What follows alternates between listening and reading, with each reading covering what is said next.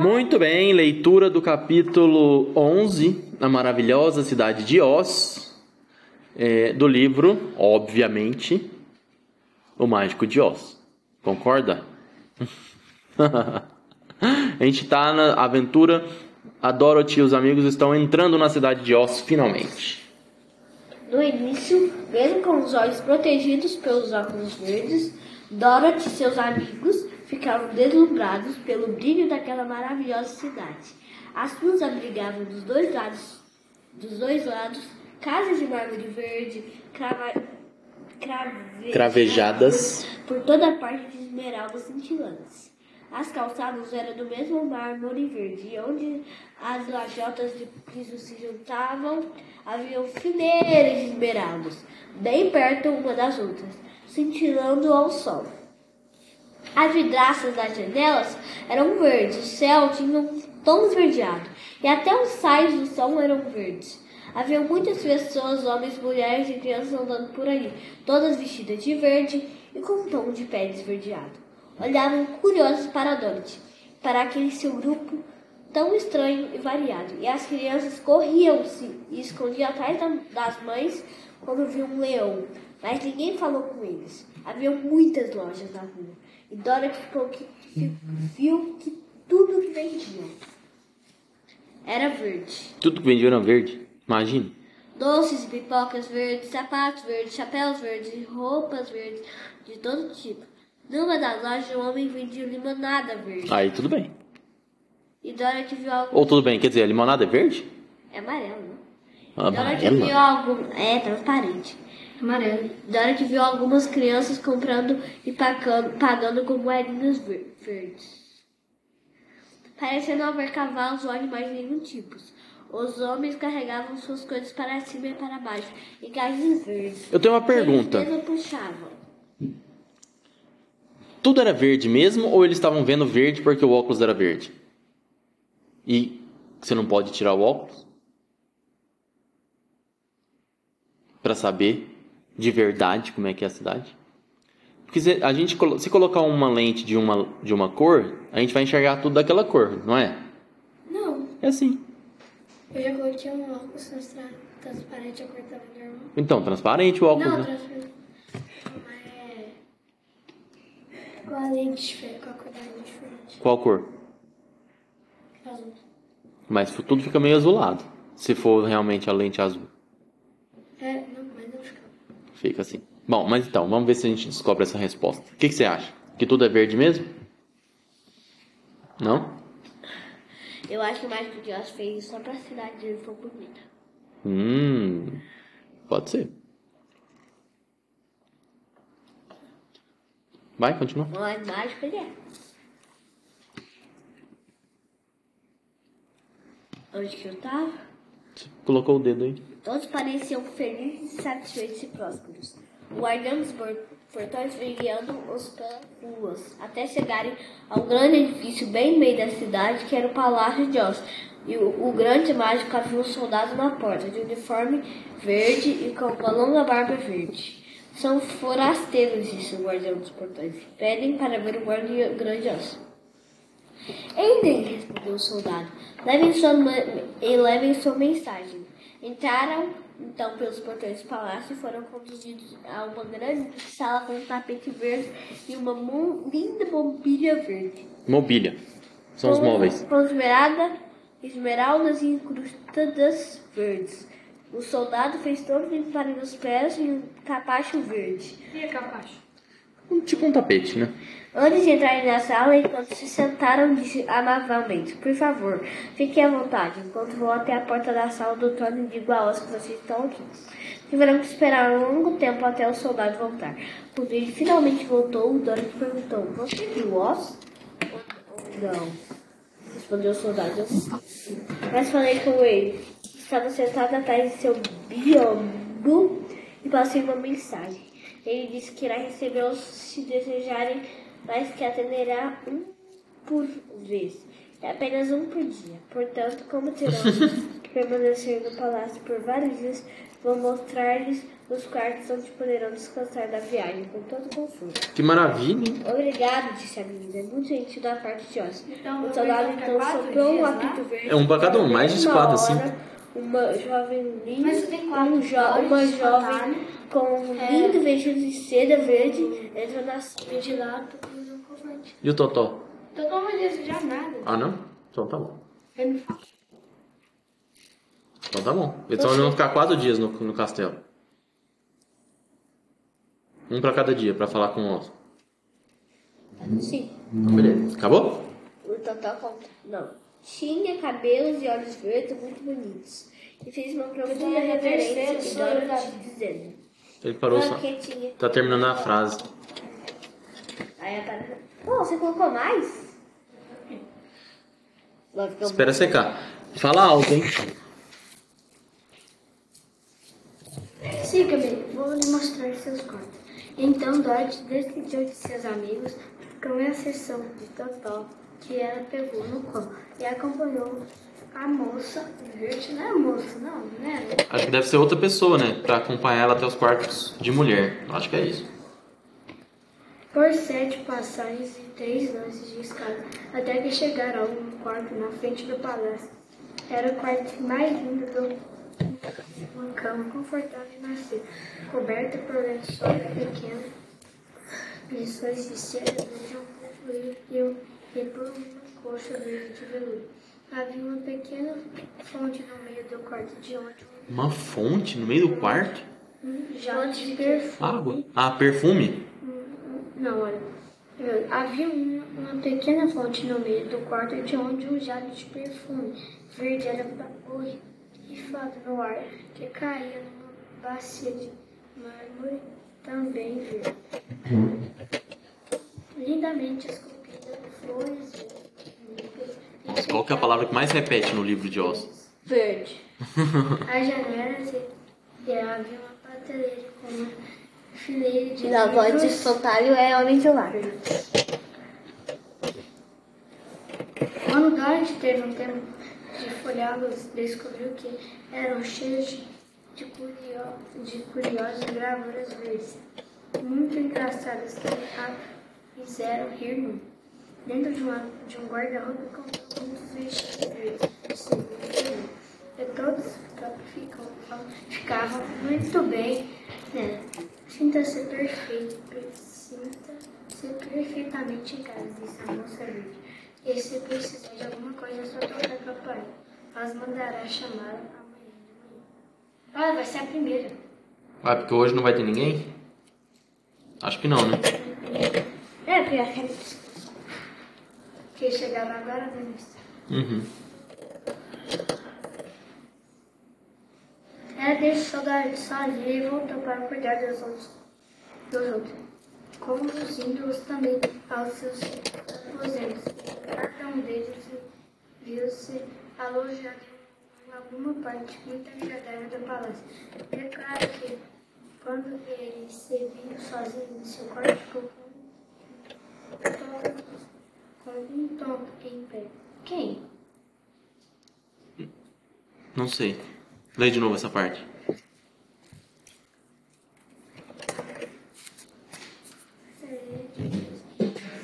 Lê um pouquinho mais alto. Uma parte muito agradável do palácio. É claro que, no caso do espantalho, essa riqueza foi algo super. Que quando ele se viu sozinho em seu Da quarto, última vez que eu que a cola ficou morrendo assim. um tonto, em pé, no mesmo lugar do, no corredor. Então, esperando a amanhã chegar. Como assim, em pé? Em pé, ó, ele não dorme.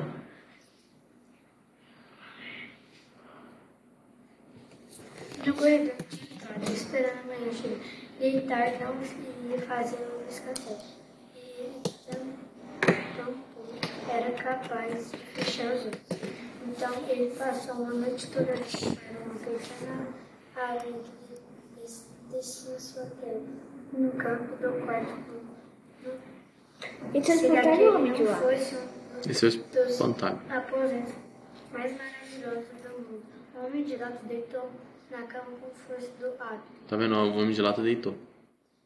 Com força, força do hábito. É como assim, quando você faz uma coisa muitas vezes, você fica com o hábito de fazer essa coisa, né? Aí às vezes é até difícil não fazer. Então, como ele tinha o hábito de deitar, ele deitou. Mas ele não precisa, né? Porque ele também não dorme.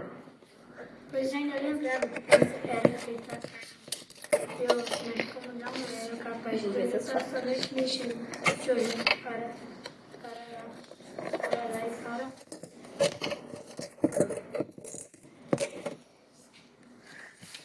Esse de Oz? Parece que é, né? Vamos ver. Esse desenho tá meio esquisito, né? Acabou? Não, tá mais uma, né? Vai. garantindo que continuasse funcionando bem.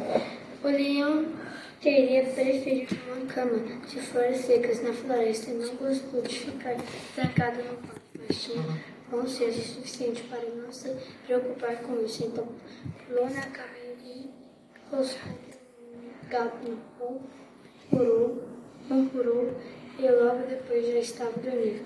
Na manhã seguinte, depois do café da manhã, a moça verde veio buscar Dodge e ela fez os erros dos vestidos mais lindos de... Por que ela a obrigada a usar o vestido verde? Ela foi obrigada? Aqui, ó. Na manhã seguinte, depois do café da manhã, a moça veio de buscar Dodge e fez. e fez- Cadê? E fez usar um dos vestidos mais lindos. É, foi obrigada, né? Não sei por que, que ela foi obrigada exatamente. De cetim. De cetim verde com brocados. O que é brocados? Acho que, eu, acho que são pedras. Depois a gente procura. Brocadas. Vou procurar. Enquanto você lê. Dorothy vestiu também um avan- aventalzinho verde de seda marrom, uma fita verde em volta do pescoço do Totó.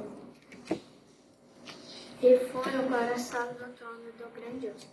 Primeiro passaram por um uma grande sala cheia de damas e cavaleiros da corte, todos elegantes e essa pessoa Não, não é não, e não se conversavam, mas sempre toda iam lá toda manhã e ficavam esperando do lado de fora da sala.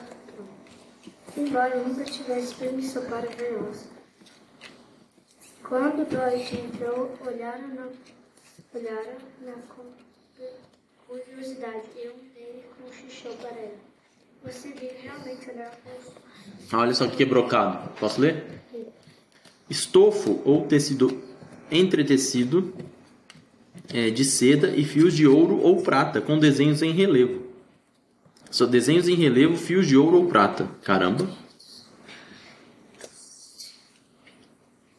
Dorothy, quando Dorothy entrou, olharam na curiosidade. Eles cochichou para ela. Você viu realmente olhar o rosto do terrível osso? Claro, respondeu a menina, desde que ele receba. Ah, com certeza ele vai receber. Ah, ela pediu para voltar. Eu- Você veio realmente olhar o rosto do terrível osso? E claro. Mas eu nem pedi. vai pedir também. Mas para pedir ela tem que olhar para ele. Ah, com certeza. Irá receber. Respondeu a menina, desde que ele me receba, ela com certeza irá receber. Disse ao soldado que havia levado sua mensagem ao mágico. Embora, ele não go- goste do que vim pedir para tudo. Na verdade, de início ele ficou irritado e disse para mandar embora para o lugar de onde tinha vindo. Depois me perguntou como você era e quando mencionei esses sapatos brilhantes. Ó, quando mencionou o quê? Os sapatos brilhantes dela. Em seguida falei de marca, marca que você tem na testa e ele decidiu admirar na sua presença. Naquele instante soou uma, soou uma campainha e a moça veio disse ela, esse é o sinal. Você deve na sala do trono sozinha. A moça abriu uma portinha e Dorothy entrou. Esse filho viu em um lugar maravilhoso. Era, era uma sala grande, redonda, com um teto alto em arco. Como assim, um teto alto em arco? Meio, meio arredondada, não era reto igual aqui, ó, em arco. Eu separei em tópicos. E tanto as paredes quanto o teto e chão eram recobertos por grandes esmeraldas muito próximas uma das outras. No centro do teto havia uma grande luz brilhante com só que fazia as esmeraldas cintilarem de maneira deslumbrante. Vamos lá, vamos terminar isso aqui. Mas o que mais chamou a atenção de Dorothy foi o grande trono de mármore verde que ficava no meio da sala. Tinha a forma de uma cadeira e reluzia com pedras preciosas, como todo o resto. No centro da cadeira havia uma cabeça enorme, sem corpo para sustentá-la, e sem braços nem pernas. A cabeça não tinha cabelo, mas tinha olhos, nariz e boca, e era maior do que a cabeça de, do maior dos gigantes. Enquanto Dorothy admirava aquilo com espanto e medo, os olhos da cabeça giraram lentamente e se voltaram para ela, firmes e fixos. Então a boca se mexeu e Dorothy ouviu uma voz que disse: Sou Oz, o grande e terrível. Quem é você e por que veio me procurar? Não era uma voz tão terrível como ela esperava que fosse sair daquela cabeça enorme, então criou coragem e respondeu: Sou a Dorothy, pequena e humilde. Vim procurá-lo para pedir ajuda. Os olhos ficaram um minuto inteiro fitando-a, pensativos, e então a voz disse: Onde você conseguiu esses sapatos brilhantes? Eram da bruxa má leste, e fiquei com eles depois que a minha casa caiu em cima dela e a matou. Respondeu a menina. E onde arranjou essa marca na sua testa? continuou a voz. É onde a bruxa boa do norte me beijou quando se despediu de mim e me mandou procurá-lo, disse a menina. De novo os olhos fixaram nela, firmes, e viram que estava dizendo a verdade. Então Oz perguntou: O que você deseja que eu faça? Que me mande de volta para o Kansas, onde estão minha tia e meu tio Henry, respondeu ela séria. Não gosto do seu país, embora seja muito bonito, e tenho certeza de que a tia Anne deve estar terrivelmente preocupada por eu estar ausente há tanto tempo. Os olhos piscaram três vezes. Uma, duas, três. Então olharam para o teto e depois para o chão e ficaram revirando de um jeito tão bizarro que pareciam querer reparar em cada detalhe da sala. Finalmente, eles pararam em Dorothy mais uma vez. Por que eu deveria fazer isso por você? perguntou Oz. Porque você é forte e eu sou fraca, porque você é o grande mágico e eu sou só uma garotinha. Mas você foi forte o suficiente para matar a bruxa má do leste, disse Oz. Foi sem querer, retrucou Dorothy com simplicidade. Não tive como evitar. Bem, disse a cabeça, vou lhe dar minha resposta. Você não tem o direito de esperar que eu mande você de volta para o Kansas, a não ser que faça algo por mim em troca.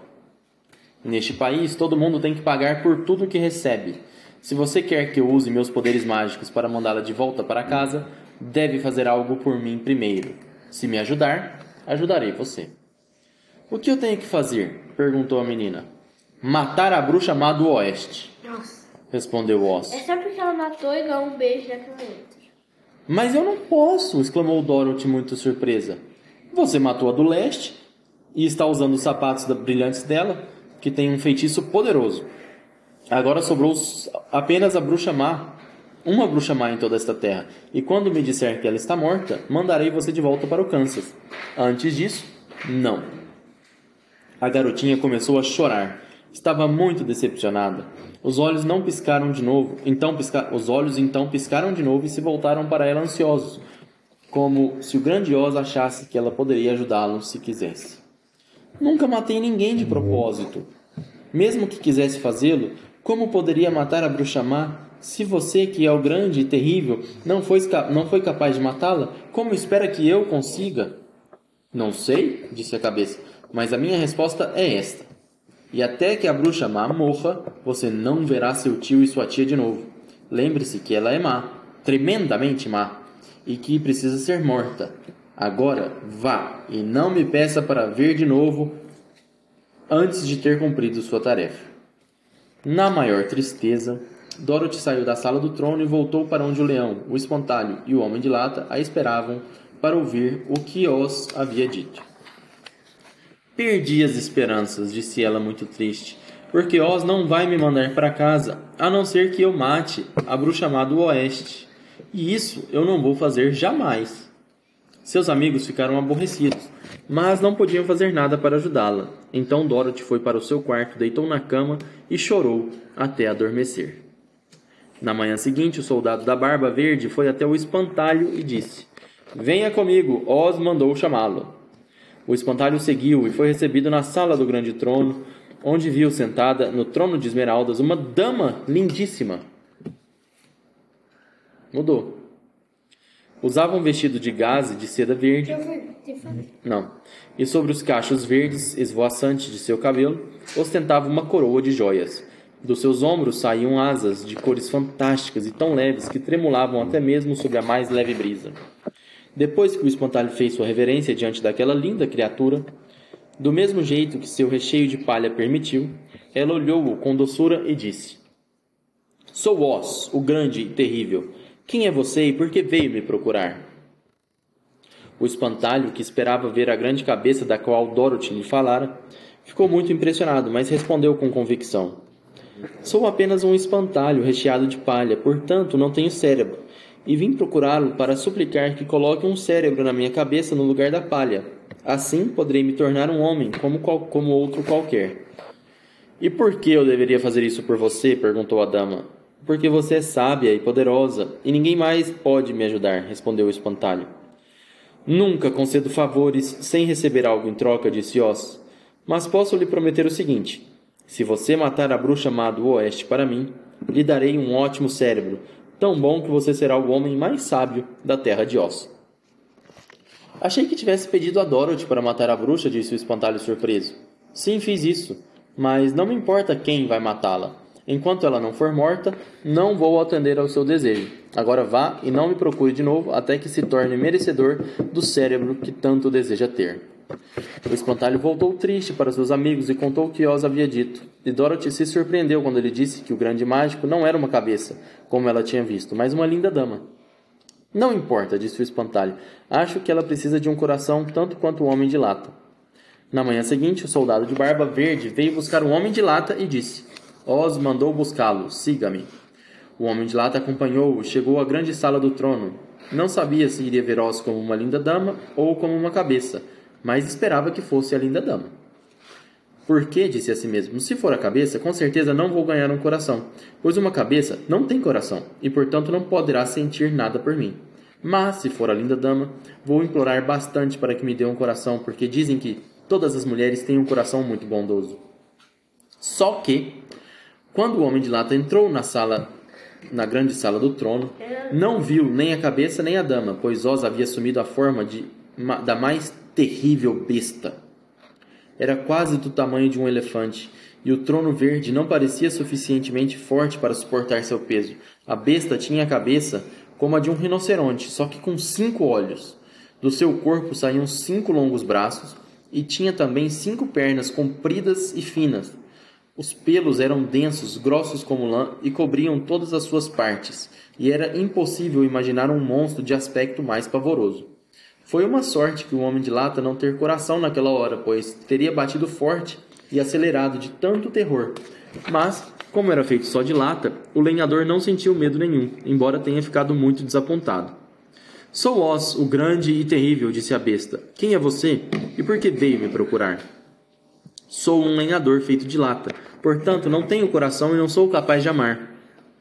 Então peço que me dê um coração para que eu possa ser como os outros homens. E por que eu deveria fazer isso?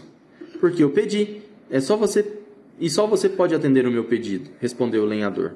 Oz rugiu baixinho ao ouvir isso, mas disse irritado: Se você quer mesmo um coração, deve fazer por merecê-lo. Como? Ajude Dorothy a matar a bruxa amada do Oeste, retrucou a besta. Quando a bruxa estiver morta, venha me procurar e lhe darei o maior, mais bondoso e mais amoroso coração de toda a terra de Oz. Então, o homem de lata voltou desanimado até onde estavam seus amigos, para contar-lhes da terrível besta que havia visto. Todos ficaram muito impressionados com as várias formas que o grande mágico podia assumir. O leão disse: Se quando eu for vê-lo encontrar uma besta, vou dar o meu rugido mais poderoso e ele vai ficar tão assustado que me dará tudo o que lhe pedir. E se for a linda dama, vou fingir que pulo em cima dela. e assim a obrigarei a atender meu pedido. E se for a grande cabeça, ficará à minha mercê, porque eu vou fazê-la rolar pela sala inteira, até que prometa dar a todos nós o que desejamos. Portanto, alegrem-se, meus amigos, porque tudo vai se acertar logo. Na manhã seguinte, o soldado da barba verde levou o leão até a grande sala do trono e pediu que fosse a presença de Oz. O leão entrou decidido pela porta e, ao olhar em volta, surpreendeu-se ao ver que diante do trono havia uma bola de fogo, tão ameaçadora e brilhante que ele mal podia sustentar o olhar. A primeira coisa que lhe passou pela cabeça foi que Oz havia se queimado por acidente e se incendiado. Mas quando tentou se aproximar, o calor era tão intenso que chamuscou seus bigodes e ele recuou, tremendo, até a porta. Então, uma voz grande e pausada veio da bola de fogo e proferiu as seguintes palavras: Sou o grande e terrível. Quem é você e por que veio me procurar? E o leão respondeu: Sou o leão covarde, tenho medo de tudo. Vim implorar que me dê coragem, para que eu possa me tornar realmente o rei dos animais, que é como os homens me chamam. E por que eu deveria lhe dar coragem? perguntou Oz. Porque de todos os mágicos você é o maior e o único com o poder de atender o meu pedido, respondeu o leão. A bola de fogo ardeu intensamente por um tempo e a voz disse: Traga-me a prova de que a bruxa mais está morta, e então lhe darei coragem. Mas enquanto ela viver, você continuará covarde. O leão ficou irritadíssimo com essas palavras, mas não podia retrucar, e enquanto estava de pé, em silêncio, olhando para a bola de fogo, esta ficou tão quente que ele virou as costas e saiu correndo da sala. Ficou contente ao ver seus amigos esperando por ele e contou como havia sido terrível sua entrevista com o mágico. O que faremos agora? perguntou Dorothy desanimada. Só temos uma coisa a fazer, respondeu o leão.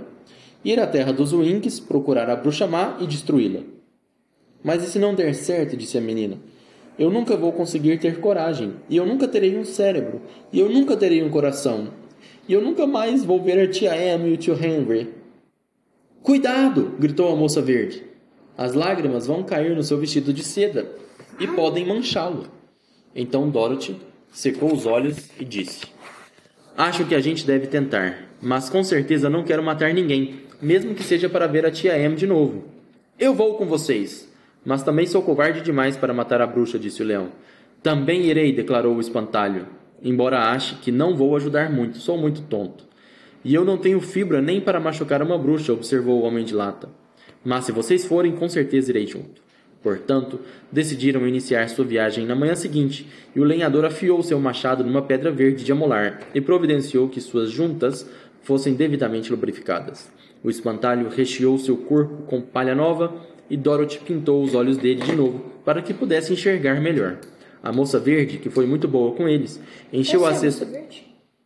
Acho que é. Encheu a cesta de Dorothy de coisas boas de comer e amarrou um sininho no pescoço de Totó com uma fita verde. Eles foram para a cama bem cedo e dormiram muito bem, até o dia raiar, quando foram acordados pelo canto de um galo verde que vivia no quintal dos fundos do palácio e pelo cacarejar de uma galinha que havia botado um ovo verde. Final do capítulo. É. Esse é o guarda, né? Não, não. É o guarda. Agora eles estão indo à, pro- à procura da bruxa má no capítulo 12. Agora é jogo. Agora é jogo? Deixa eu terminar aqui.